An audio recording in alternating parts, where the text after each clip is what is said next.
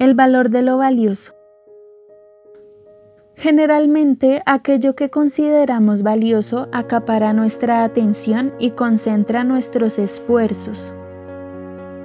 Lo que tiene valor para las personas normalmente está ligado a su felicidad.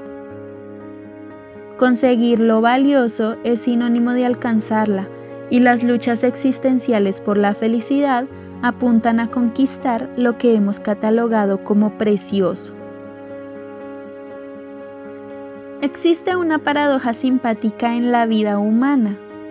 Lo profundamente valioso aparece en aquellos momentos límite, cuando no se tiene o difícilmente se puede alcanzar.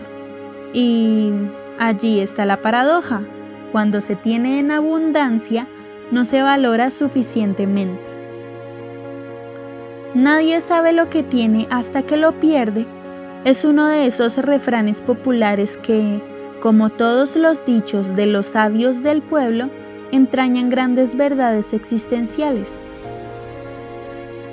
El valor real de las cosas aflora en la limitación, en la restricción, porque se comprueba que hace falta, que el no tenerlo genera vacío existencial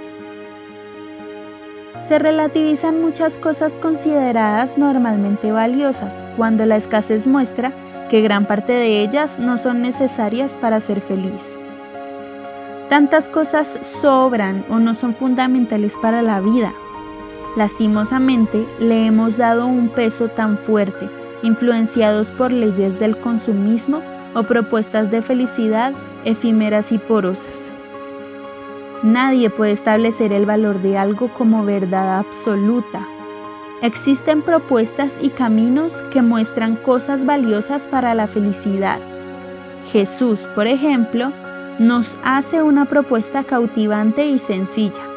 Lo que nace y termina en el amor es valioso para la felicidad. Ahora es tu turno. ¿Qué es lo valioso para ti? ¿Qué es lo que tiene auténtico valor?